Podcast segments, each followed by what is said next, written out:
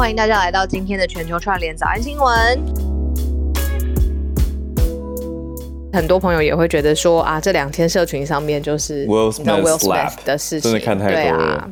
很多有点累嘛，然后可是要说政治不正确，还真的，或者是站在对立的立场出发的话，就会觉得说哪有政治不正确，这就是我这样子想的。网络上面呢，为什么这件事情可以炸得这么开，就是因为它有太多的角度可以讨论这件事情，而且是会让人有共鸣的。例如说言语上面的界限，然后言语暴力是一种暴力，那它跟真的暴力怎么比？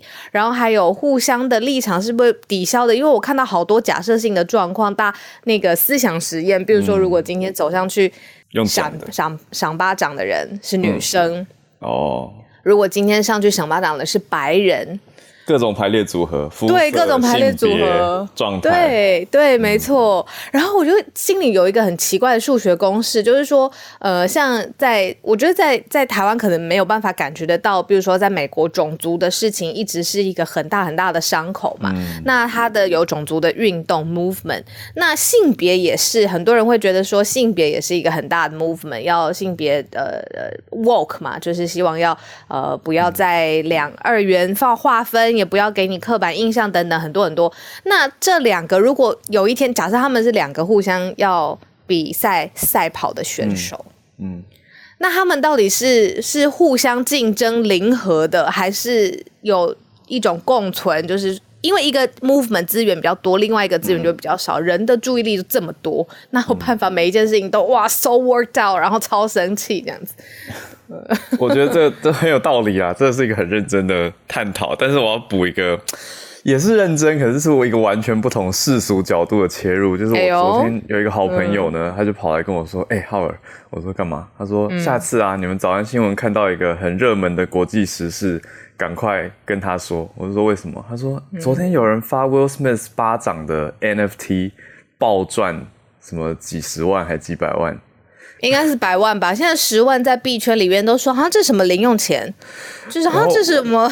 我就我就看了一下，就是总共有两个算是币圈跟这个应用相关的，哎、才才两天之内的事情呢。第一个是有人发行了叫 Will Smith Inu，就是一个 BSC 的代币，哦，就是币已经有人发币了。那第二个东西发币理解，嗯，第二个是 NFT，就 NFT 画的吗？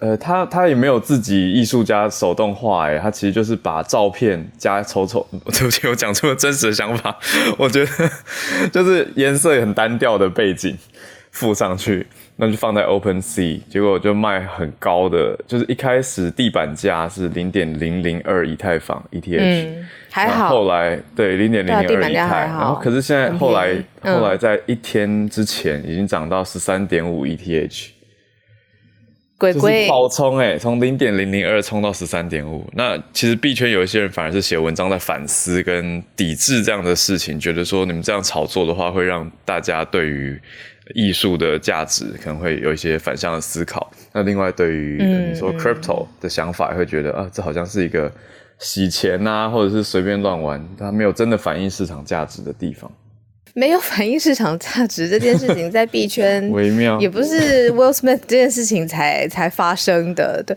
我们，我们对啊，我们报了那么多就是币圈的项目，不论是 NFT 的项目暴涨狂跌这件事情，有的时候跌的也没有反映市场价值啊，可能就是大家抛售或是追追猎奇的心态。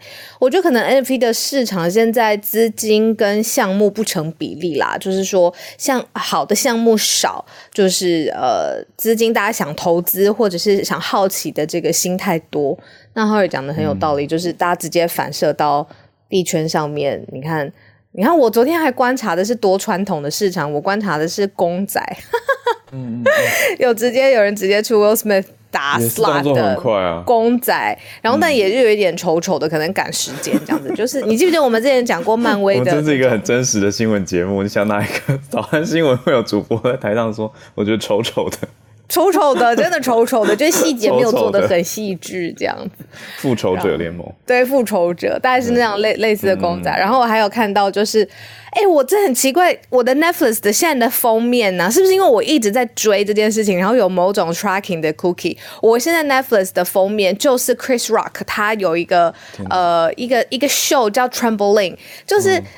而且还是那种加强版的 trailer 哦，就是它是一个很让人醒目，就是比平常他推荐我的韩剧或美剧，我觉得版面更大，然后就是更 trending 的一个一个醒目的方，就是在在 sell 就是 Chris Rock 的的的喜剧 special。不无可能啊！我这边没有啦，我现在赶快看的是没有。你现在你现在帮我看一下，看你的封面是？我这边没有哦，不是，那是推荐什么？分享 Better Call Saul。哦，对，有点久哎。对啊。哦，Anyway，我觉得这个世界啊，让人歪斜，这是一个歪斜的时空，真的。好的，好的，来拉回来了，来。好，第一题是小鹿在睡前看到的，因为我昨天忙活动忙到很晚，就直接倒头就睡，然后起来以后就谢谢小鹿追。我看这个各大中文媒体好像都还没有跟上哦，就是嗯，国会袭击山国会山庄袭击事件是去年一月六号的事情，到现在转眼已经过一年又两个多月了，可是调查还持续。那我们待会就讲一下，现在有一个新发现，所以诶，前总统川普的涉嫌。以法官的角度、法院的角度看来是有点大的。嗯嗯嗯。好，那我们那然后在同时啊，再补充，待会跟大家继续聊，就是川普现在跟普丁关系有点近哦。我们待会来聊聊，因为可能跟这个新的调查有关系。好的，那我们接下来第二题是延续昨天讲到香港的许多人有移民的想法。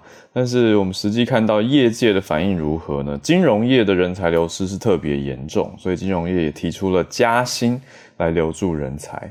这是第二题。那待会第三题是南韩的法律跟骚法里面写到一个啊，就跟踪骚扰防治法这样子角度，有人在挑战说，哎，是不是没有真的帮助到大家或者有效的防治呢？另外里面也提到了关于网络上的跟骚。这个我们待会来好好聊一聊，在网络上有没有办法跟踪骚扰别人？我们这么常在网络上 follow 这么多的东西，那这是不是一种跟踪？好，那我们最后一题呢，则是台湾之光，台湾的面包师傅团队很强哦，在国外比赛得到了世界冠军。待会来聊一聊这个很酷的美女与野兽造型的面包。好，那我们就还是先回到蛮严肃的这个第一题哦，就是牵动美国，你说国内政治也好，或者是国际观看也好，小鹿刚切到的，普丁跟川普走得这么近，那川普他现在在国家的调查或法院的调查里面，认为他去年的涉嫌还是很大的，因为调查报告里面呈现出通话记录里面有七个小时的空白，这个真的是不得不说蛮奇怪的。嗯，跟大家补充一下，就是呃，美国总统他因为他的呃他的权力跟他可以执掌的范围，他其实白宫有一个正式他的通联的 log，就是在说这个美国总统在什么时间点跟谁在通话，通话时间多长的这种正式的通联记录，一定有。我相信台湾也有某种的记录在行政上面，呃，确认说呃现在的行政资源呐，或是总统通话的对象这样子。好，那结果现在发现，你看事情隔了一年又两个月嘛，像刚才浩尔说的，就是一月六号国会山庄袭击那一天，川普的通联记录上面有七个小时又三十几分钟，就是空白的。然后现在有人在臆测，就是说，而且也是有发发布报告，就是说会不会这个时间他去用了很多 burner phone，就是呃一支或多支的 burner phone，在在在在联络不同的人。然后，因为他一直在讲电话嘛，然后也看到当天的这些一些照片的侧写，这样子。结果川普他马上都跳出来说，他从来没有他，to my best of knowledge，他不知道 burner phone 是什么。你觉得这有可能吗？我跟大家补充一下，以前以前中文有一个惯用说法叫王八机啊，反正就是抛弃式的手机，的英文就是 burner phone，就是用用后即焚的概念。那通联记录显示出来的是当天的十一点十七分早上到傍晚六点五十四分，可以说是联络所有事情的黄金时段，还有事发的黄金时段，在通联记录上面，川普都没有使用白宫的电话，所以大家就觉得太太奇怪了。那我觉得就两个可能，嗯，他如果说他真的不知道 burner phone，我觉得有可能啊。他可能有在用，但是他不知道这个东西叫做 burner phone。哦，OK OK，这个李组长眉头一皱，有这个说法吗？我觉得没有通联记录就两个，一个嘛就是原来有，后来被消掉了；要不然就是他那段时间他真的没有在用白宫的行政的任何的资源在联络事情。但是我到现在，我我也跟浩尔聊一下，我到现在那一幕我都还是觉得很印象很深刻。嗯，那一年的总统大选，浩尔跟我一起转播了。然后呢，那一场转播特别的难，因为他当天就没有开出来，而不是当天是当接下来好几天票都没有开出来。焦灼，焦灼。每天早上就是醒来第一件事情就是先转电视看票现在开到哪里。然后呢，每天早上的第一个想法就是哇，还是没有开出来，就是感觉原地打转。好不容易票开出来了之后呢，立刻川普就在。呃，票差不多快抵定的前后大动作记者会说，呃，舞弊，然后这个选举结果有问题，然后他要 overturn 这件事情，然后各式各样的律师就开始打官司什么的，然后后来事情当然就是延伸一路累积情绪到一月六号，你知道那时候国会山庄国旗飘扬嘛？那直接是选呃人民选择的国会代表要制定法案，决定美国未来方向。国旗飘扬很很很很正常。那一天呢，袭击到最后，不仅最后有五人死亡，一百多人受伤嘛，真的是有死伤。当天还有就是粉红色的，我已经好深粉红色的烟雾弹，然后他就把整个天空染成一个很诡异的粉红色，然后他又持续到傍晚嘛，就是傍晚天气。片的比较蓝，然后再加上那个粉红色飘，完全盖住美国国旗。哇，那一幕我真的是，我到现在我不用不用看那个资料照片，我都还印有印象了。对啊，那个真的是冲击很大的事件啦，就是真的是回回顾到我们那个时候一起开票，其实是二零二零年底的事情。那这个袭击事件是在二零二一年的一月六号，所以是开票后。那在川普卸任前的过程当中的事情，对。不过现在大家在看的角度，就是认为说，川普他当天一定有一定有一些联络或煽动，对对。那在这个空档之前呢，因为刚刚讲说空档是早上十一点十七分开始，在空档之前，他有跟至少八个人用了白宫的电话联络。那空档之后，就是傍晚大概七点之后的时间，又跟十一个人用白宫的电话通话了。所以中间这个七个多小时的空白，就变成了大家最困惑也最想要深入调查的细节。嗯，有一个呃不负责任而且非常不合理的类比，就是你很在意一个人，然后在特别的重要时间在意一个人，但是这一个人呢，他那个七个小时都不回你简讯，你就会很好奇他到底在做什么事情。好，同样的规模放大一百倍好了，严重程度放大一百倍，当然这件事情值得被好好调查。那我们是否进到第二题？香港的金融业的情况。嗯，昨天提到了许多人有想要嗯移民的意愿，可以这样子说。那现在疫情的关系，也让很多人有想要出走的想法，就是觉得换去一个也许不用不用清零，或是走一个不同的政策跟不同想法的地方哦。尤其稍早我又看到。呃，这这一两天呢，新加坡现在已经在户外不强制戴口罩了。当然，大众都还是偏向习惯性的会戴着，因为他们说进到室内还是要戴嘛，所以他们就会戴口罩。可是很多人已经表达说，哎，心里比较轻松。我觉得这些其实也都可以做一个对照的想法跟参考的因素。那回到香港来说的话，金融业用什么方式要留下人才呢？金融业最高加薪加到百分之三十五。来未留这个因为疫情狂烧而出走的人潮。我大学念错系了，现在也来不及，没办法申请。不是，呃，重点是他是现在这么疫情这么严重的过程，我不知道三百分之三十五会不会真的留住？你觉得嘞？加薪百分之三十五？嗯，我觉得。这个这个真真的很难，因为加薪，因为百分之三十五真的蛮多的。我讲实在的，那香港雇主目前看到平均是落在呃有有一些有一些公司是定在百分之十五左右的加薪幅度，可是现在以产业趋势专家的观察是认为势必不能低于百分之二十到百分之三十。嗯嗯的涨幅啊才有办法留下来。对，对，才会让大家犹豫，想说，嗯，好，考虑留下来好了。哎，香港金融嗯业的配已经很强了，已经很强势了。然后再加上那些 perks，对不对？你之前如果嗯你可以去跟客户，你的这个会不会有 e- expand account？然后会不会就是可以出差的时候，你的你的各式各样的，反正公司帮你谈好的各种便利的住宿啊、飞机啊等等。然后当然现在完全不行了嘛，就变成加薪上面。嗯，没有错，是的，所以这个离职潮已经已经展开了。就是你看，说今年我们看抵比比起抵港人数，抵达香港人离开的人是多出十四万哦。那这个跟去年整年的总数相比是四倍，所以是香港历史上最多人算是移出的、离开的。嗯嗯，嗯，对啊，所以这个都是很大的影响。那另外也跟香港朋友昨天聊到了，五月八号香港要特首改选，但是我觉得相对我我在台湾看到的新闻很少哎、嗯，就不知道为什么台湾写有的时候写国际新闻会有一个 taste 吧，就是在 taste 上面的东西资讯会非常非常多。然后如果是 off topic 这件，比如说香港特首现在还不在雷达里面的，嗯就是会相对来说比较稀缺一些这样子。嗯嗯嗯，对，没错。稀缺，你跟我讲的 很像一个金属矿产，现在这个开采比较稀缺。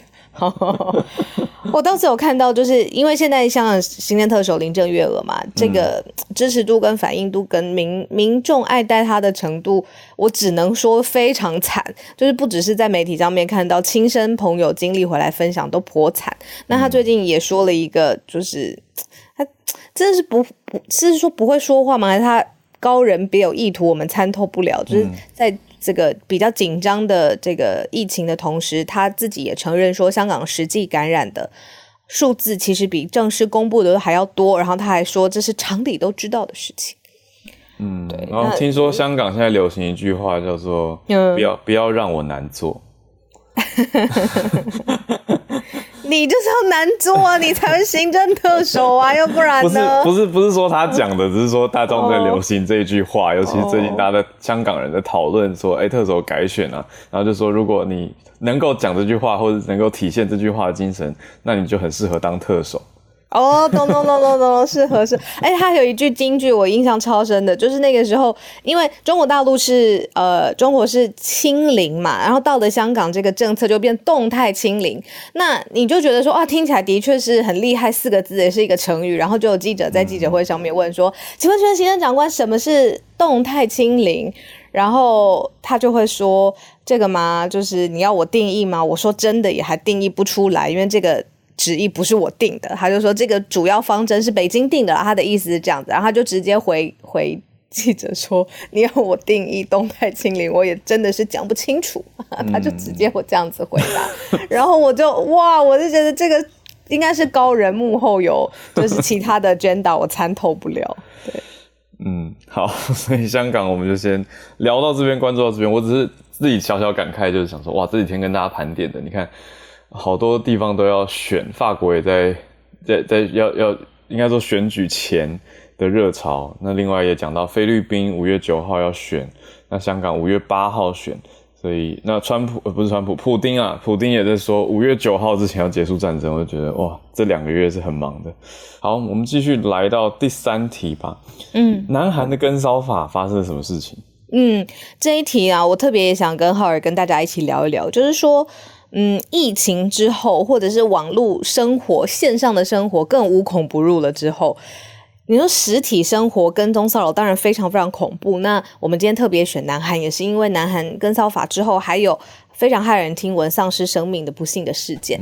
可是日常生活每一个人都会碰到，你觉得网络上面的跟踪骚扰到底是什么？例如说电子邮件远端，或者是社群软体之后，大家被肉搜，或者是有一个很小的研究显示，他就说二十到二十九岁的女性，她自己觉得在。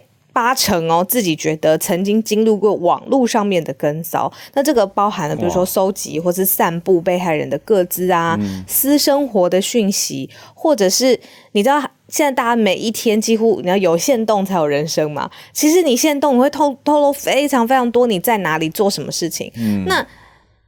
大家收集了这个资料之后，然后就去呃呃怎么说？那叫什么？佯装是不是？假装我自己是另外一个人，因为我已经从线东上面累积这么多对于这个人的知识。那这个算不算是一种跟踪，或是搜搜寻他的资讯，然后变成你知道犯罪或者是呃加害别人的事件？我觉得这个好好好多空间可以讨论。嗯，我每次报完这些相关的新闻，我就会去整理一下我的各个好友名单。真的，我会去看一下这个账号，因为会不会有误加的，你知道吗？就是让别人误加入到自己的，了解到看得到自己的一些生活细节，其实还蛮危险的。所以不定期我就会去看一看，稍微稍微筛选一下。那我也很可以理解，我有一些好朋友，他们明明就真实世界交友广阔，可是在网络世界上反而是好友人数非常非常的少。嗯，我觉得这都好好思考一下。小杜刚讲到这个事情是去年。啊，韩国首尔去年十一月的时候爆发一个真实的凶杀案件哦，就是有一位男子，他三十五岁，他他想要报复他的前女友，因为他的前女友跟警察申请了保护令。我觉得光是这个前提，大家就应该可以想见这两个人之间的关系可能是非常非常的紧张，而且很尴尬，甚至男方应该理论上是有一些些骚扰行为，所以女生会去保护自己嘛。结果男生知道说，哇，你竟然跟警察申请保护令来阻挡我，他更生气。结果他就在要求见面之后，拿凶器杀害了被害人，就是非常非常的难过的一个悲剧啦。可是你看他。这些前男友、前女友的事情以外呢，有更多是也许本来没有什么来往交集的网络陌生人，他可能就是透过网络的方式，他还是有办法跟踪跟骚扰。那像刚才浩尔说的，就是他会重新去。检视就是好友的名单，谁才可以看到你个人的生活的资讯嘛？那我就是更懒的一个做法，我连看都不看那个名单是谁了，我就名名单也留着，但是我个人的脸书。大概一年，现在剩下两篇吧，就是别人 at 我没有到，没有到，可能没有到，我觉得可能低于两篇。对，别人爱我，或者是我觉得哦，好了，这个作品这个点击率太可怕了，我或者想跟大家分享的一个作品，我就放一下，然后放一下，我还就觉得哦，好可怕，好可怕，还是删掉好了。原来是这样，难怪 难怪文章那么少。对我比你还懒呢，对啊，我也不去看了，这样子，对啊，太。多哎，以前小时候都会觉得有人加我开心哎，就不管三七二十一，哇，两个共同朋友，然后就把他加进。天哪，那个美好的年代。对啊，或者说，哎，这个人，我有时候甚至共同朋友明明很少，我还会自己脑补一堆故事，想说，哎，会不会是最近活动认识，然后只是他比较低调，或者我自己失礼忘记别人什么的。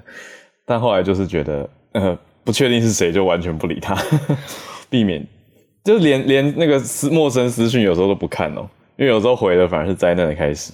对啊，呃，真的是哎，嗯，我不知道为什么忽然想起林宥嘉的歌，清醒反而是做梦的开始。哦，有时清醒才是。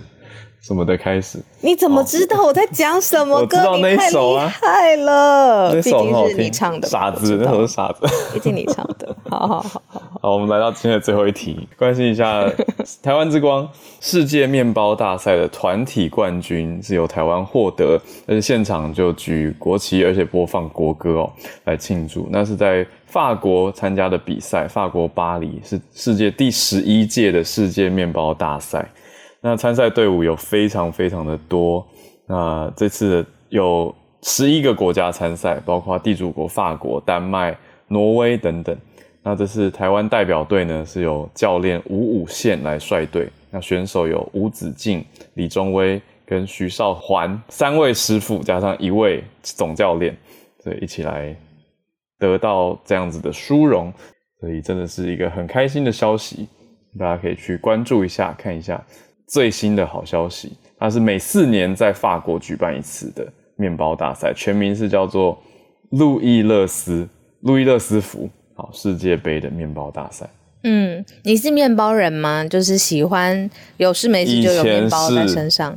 以前是，然后后来就觉得为什么一直瘦不下来，就发现淀粉吃太多，后来就我就少了很多面包。哎，我跟大家分享，浩尔他是一个会珍惜食物的，呃，好的吃吃饭的人，是这样子吗？Good eater 有这样说法吗？他会珍惜，他很珍惜到他面前的食物。因为我有一次请大家来家里吃饭，然后浩尔他就是工作，然后教学比较晚才来，然后已经就是你知道，大家已经杯盘狼藉，剩下一大堆什么汤啊，或者是面啊、稀饭，就是那种最后剩下一些东西，然后我就把所有的菜，然后跟这些面。稀饭什么的，全部做成一大个，然后就给他这样，然后我就继续在跟我朋友聊天呢，这这有的没的，然后最后一回头，然后已经把整盘都吃完。你知道我那个时候，我我是没有就是长期帮任何人做饭，但是我可以理解就是。做出来的东西被吃完，那时候真的很感动。尤其我知道有可能真的不是特别好吃。我记得你的表情，可是我要跟大家讲，真的很好吃，所以我才吃光。你人太好了，我是挑的，大家不要误会。对啊，然后那时候就觉得哇塞，真的很很谢谢你，我把就是食物吃完。他有那时候就说他他是就是不会浪费食物啦，把食物堆在他面前，他会就吃掉这样子。我是这样讲吗？我让你太不会做人吧？我是我是说很好吃吧？我记得我有好好跟跟跟主厨说，对我觉得很好吃，所以我吃光了，太好笑了。你今天浩尔是不是要工作？对，我会稍微早一点需要离开。好，那我们今天也稍微调一下顺序，我们特别先邀请孔医师可以先上来跟我们分享，因为我发现这几天我不知道大家是不是。跟我一样，心有点累，我不知道，呃，所以那个上来举手分享的人就是稍微少一些些，但是也没有少太多，但就少一些些，所以我们调整一下顺序。那今天想要分享的人也可以继续举手跟我们说。昨天晚上出大事，出大事了，那个美国 FDA 通过了，通过了那个第四季，大家都要变成四季帝国了啊，没有大家了，他们这个昨天宣布。呃，在你打完第三剂，就是第一次第一剂加强针之后四个月，那你可以打。他他用的 turn 是 may 哈，其实不是非常强烈，不是非常强制哈。You may，你可能可以打这个第四剂，就是第二剂加强针。那 FDA 是这这次很妙哦，它是直接公布了这个决定哦，批准了这个又一样，又是 BNT 跟莫德纳的加强针。可是我不知道大家记不记得去年八九月的时候批准这些加强针的时候，有经过好几次开会哦，FDA 自己请专家开会，然后投票，那后来 CDC 也要再开会。好，这次完全省略了这些步骤。现在最近虽然 FDA 有说四月六号要开会讨论这个第四针哦，前几天我们也一直都这样认为。可是他昨天就忽然直接宣布了，就是进入这一周开始有风声传出，可能要通过哦。那上礼拜不是那个 B N T 跟莫德纳都有送吗？说说要送审，可是没想到昨天就火速直接过了哦。那这件事其实我我我个人是非常意外的，因为我觉得这个决策过程很粗糙。那他当然有他的理由，我们就直接先看 FDA 的新闻稿讲什么，其实也很简单了哈。他他就直接说，呃，先过了哈，四个月以上可以打。那基于的资料是因为发现防重症的效果也会随时间过去，主要是在年长者还有免疫缺损者哦。那年长者累积一些资料，那他们这次是抓五十岁。我觉得这个 也有点抓的太低了哦。那个英国现在应该是抓七十五岁，以色列是抓六十岁，那四个月以上可以打第四剂哦。那那现在美国是直接下到五十岁，那他们有解释原因是说，因为很多美国人哈，五十到六十五岁，大概三分之二左右都有慢性病哦。比方说，我觉得最常可能是肥胖吧，哈。那所以应该也是重症风险人群，所以他就直接给他通过了。那他到底基于什么资料呢？他就是基于这两个药厂送的几乎都是以色列的资料了哈。嗯。那他们说安全性，那个辉瑞已经累积，这类是去年底就开始打第四剂了哈。那他们有七十万人打的安全数据，好，安全数据我觉得这个没有问题。那莫德纳送的就很逊了哈，因为莫德纳的第四季也是以色列有一个医院里面打才一百二十几人的安全数据哦，这超逊，可是他就让他过了。好，那他。他到底有没有效呢？新闻稿里没有写，可是其实累积到现在大概有三篇以色列的研究。就是我相信大家这几天新闻上多少也有看到了哦，呃，我我不详细在这里讲了哈，就是它主要就是大概有其中的两篇有看到打第四季的人跟相比于第三季的人都是六十岁以上的老人哦，嗯，啊，那个死亡率是可以再降低的，嗯，大概有有一篇比较令人 impressive 的是可以降七十八 percent 这样子哦，打第四季会比第三季有更好的好处。那可是有一点问题是，这全部追踪的时间都非常短，大概都只有第四季打完四十天之内哦。我我觉得要解读这些研究还还都要非常小心哦。那这这总之，我我个人觉得有点意外，为什么这次会直接这么快就直接宣布？嗯，而且你要想一下，美国现在的立场是什么？美国现在整个疫情是在往下降的时候，嗯。然后现在要进入夏天了，然后多半你的人民可能有很大部分的人才刚刚得过奥密克戎，嗯，那为什么要急急的在这个时候宣布哦，你们可以去打第四剂？我觉得很诡异，是因为要长可以赚钱吗？直接说，我很不希望这样想，可是我觉得你这个动作做出来会让人有这样的联想。这这非常不好，嗯，就连 Doctor Fauci，我还特地去看 Fauci 到底前几天在在说回答这个第四季的问题。Fauci 一直的答案就是我们还需要更多资料啊。然后他知道美国已经收到这些药厂的申请了，那他就说我我不能猜他们会宣布什么哦，他不想影响他们的决定。然后他说，可是大家要知道，就是要要判断要不要打是。这些法规单位在判断的哦，嗯，然后他说他猜他大概会，呃，在某一个族群需要第四季，可是他他说一定不会是全部人了哦，因为现在资料很明显还不是显示这样，很多人的保护力还是很足够的哦。那他说猜大概会是一个年龄这样，可是我觉得佛奇大概没有猜到会是五十岁哦，嗯嗯，五十岁以上大家都可以去打了哦，那。呃，我我觉得在四月六号 FDA 真的专家开会的时候，嗯，应该还会有蛮多质疑的声音出来哦。那所以我们就继续观察看看哦。嗯嗯。那我我个人，你要我现在讲，我觉得这个这个产生的第四季真的有点太武断了啦哦。我觉得资料真的还不够说服我哦。那假如给我们听众也很多，在美国嘛，哦，你的第三季可能已经早超过四个月，也不一定哦。那我有看 Eric Topol 说写了一篇 review 哦，我觉得建议蛮中肯的哦。就是他他有建议一个，假如你在这一段时间内哦，你打了三剂，呃，然后可是你前一阵子有那个得过奥密克戎的话，他觉得你可以不用急着去打这第四剂。那或是你打了两剂的奥密克戎也一样了哦，因为你你其实有一个这叫 hybrid immunity，嗯嗯，你的免疫力理论上是很不错的哦，所以你大概可以不用那么急着，你可能可以到接近秋天冬天的时候再考虑这样子哦。嗯，那第二个就是你你假如是五十岁以下完全没有慢性病的人，你当然是完全不急了哈。那五十岁以上，我觉得就看你自己。Eric Topper 还有一个建议，就是你假如需要旅行。感染的呃风险比较大的话，也许你可以考虑在成型之前多打一剂这样子哈。那大概就这样子啦。我觉得没有很强烈的要所有人都去打第四剂的意思。我觉得他听起来也是这样子，然后嗯嗯嗯，理解，谢谢医师。医师今天一大早就跟我们说这个大大事发生，第四季真的是会让人觉得累耶，心很累，然后他宣布的过程。对啊，也会觉得像刚才医师讲的，到底是不是因为后方有什么利益的结合这样子？然后四月六号当天又不会再投票了，感觉上面就是宣布了嘛。对他们就是只是讨论那到底要具体要怎么实施，让哪些人打的一些细节的问题，他不会再让专家投票说要，因为那个专家会议其实也只是外部专家会议。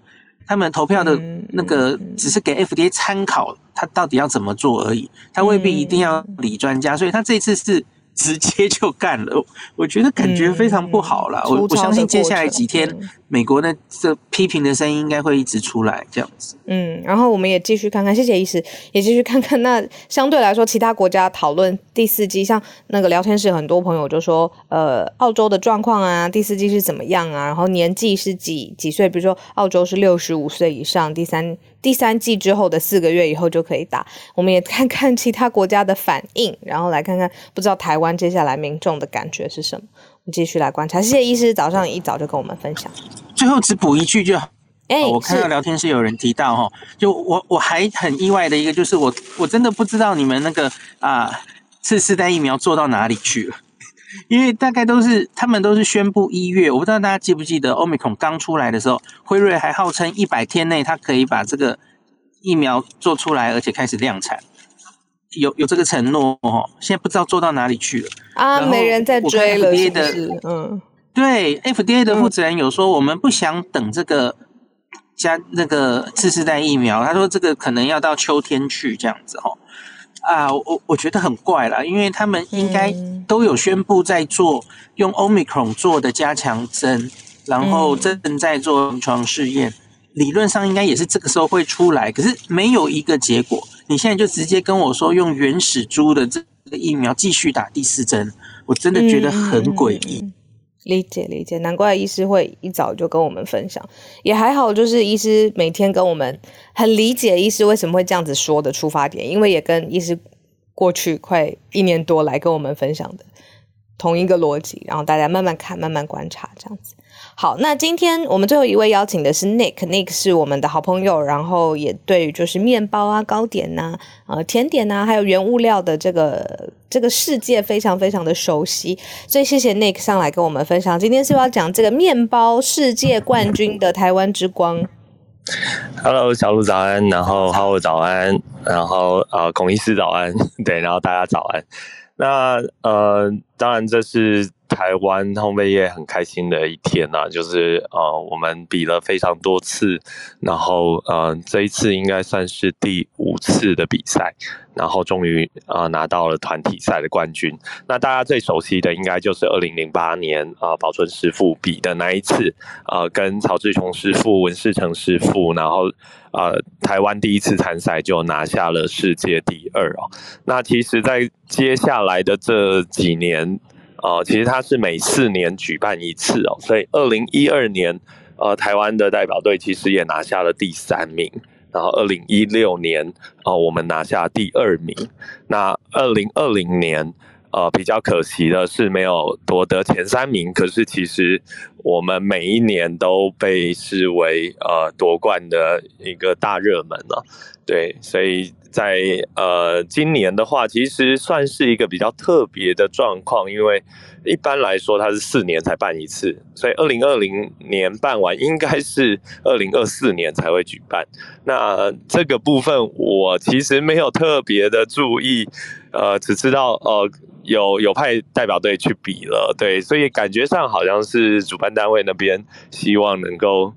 呃，透过比赛再再让这个烘焙业界呃注一点强强心针的感觉吧。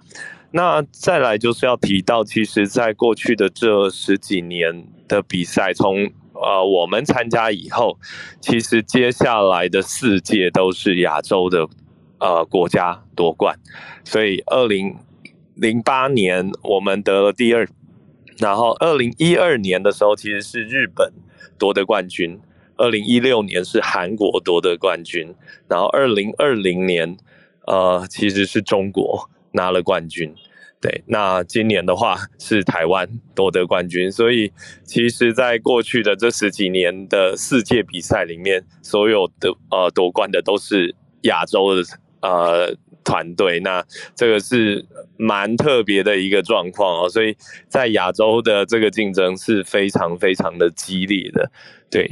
那再就是讲到这个赛制，其实它就是一个国际赛，就真的像是奥运，然后国家组队去比赛的一个状况啊，所以我们总共有三个领域。那呃，我在社团里面有大概简单分享，所以呃，大家比较熟悉的第一个当然就是法国面包跟世界面包，所以它必须要负责制作呃一般大家常见的长棍面包，然后所谓的欧式面包，但是必须要带入呃国家的元素。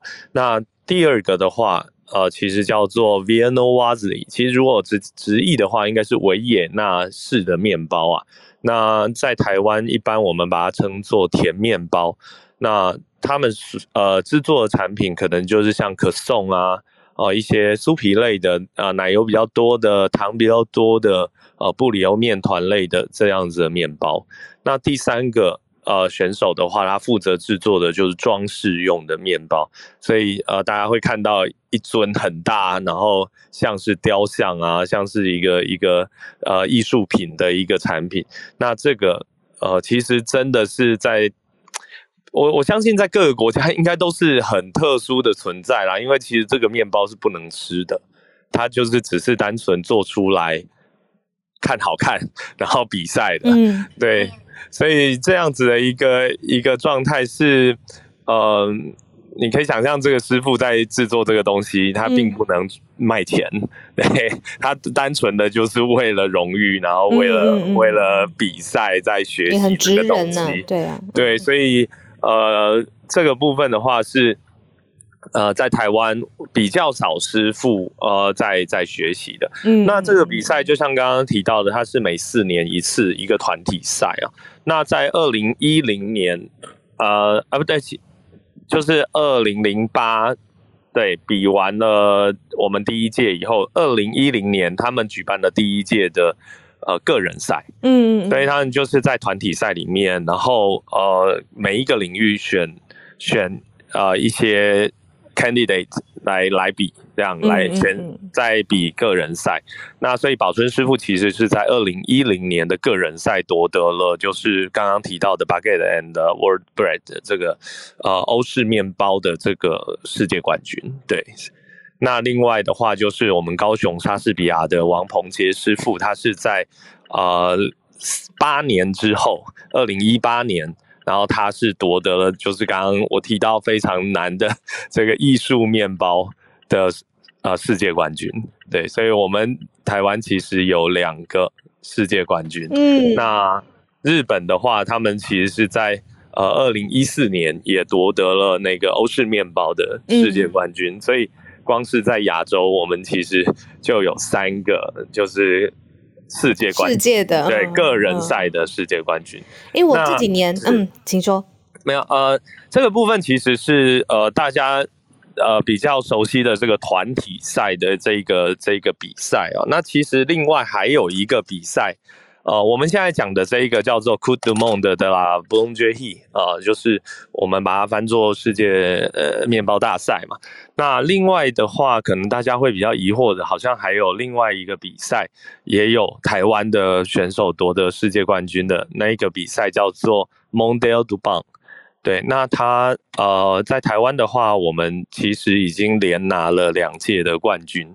对。呃，一个是陈永信师傅，另外一个呃，可能大家也很熟悉的是陈耀迅师傅，嗯，很熟悉，对啊，对，那这个生活都看得到他的 点，是是是，那这个比赛的话，他就是呃一个呃算是个人个人，然后带一个助手，然后他一个人要做三个所有的东西，对他要做欧式面包，他要做三个什么？对，甜呃甜面包，然后他也要做装饰面包，对。就是那个三种都要在一个比赛当中做完，对，一个人要做完，嗯，对。那我们现在讲的这一个是团体赛，所以它是可以让你在呃各国，然后选出呃最厉害的三个人，然后组队参加。可是当然，它要制作的数量上面就非常非常的多，对，它总共要做大概两百多个面包，然后它的赛程大概需要八个小时。嗯，很长。我刚刚在说，我觉得这几年好像这种呃，职人手做，尤其是跟我们日常吃的喝的都很有关系的。像除了今天的面包之外，我知道台湾人做茶种茶，这个也在世界上面得到很好的名次。然后这是我之前知道的，然后今天又发现原来是面包也世界夺冠。谢谢你上来，谢谢 Nick。不会不会，谢谢这么多背景知识，谢谢。对，那不过就是要跟大家说一下，其实烘焙业现在也非常非常缺人啊。对，其实各个店家都非常非常缺人。如果大家真的觉得，哎，就是烘焙是很有趣的，做面包是很有趣的，对，也许呃也有机会可以在这些师傅们的店里面来做学习，对，或者是其实在科呃一般学校自技职体系也有很多机会可以学习到，跟以前的环境是很不一样。就是你可以获得很多很多，不管在网络上啊或书本上，嗯，就可以得到很多很多相关的知识。对啊，然后也欢迎大家投入烘焙业。谢谢。好，那今天谢谢孔医师提早上来跟我们分享，然后那补充了就是世界面包，呃。不是面包 世界夺冠的这个呃后后后后方的这些知识啊，补充我们要做些什么东西啊？它的评审标准啊，组队的原则是什么？对，谢谢大家，跟大家有几件事情可以分享哦。首先就是廉价的时间，马上要迎来清明的廉价嘛。那我跟浩尔就是还有节目，当然也是跟着大家一起休息，所以我们会有四天的时间。今天有看到几位举手的朋友，希望明天还有机会邀请大家上来。明天的。时间浩尔就会正常回来跟我们一起串联，那我们以上八点的时间就是开始，我们今天节目就会稍微到这边告一段落，谢谢大家。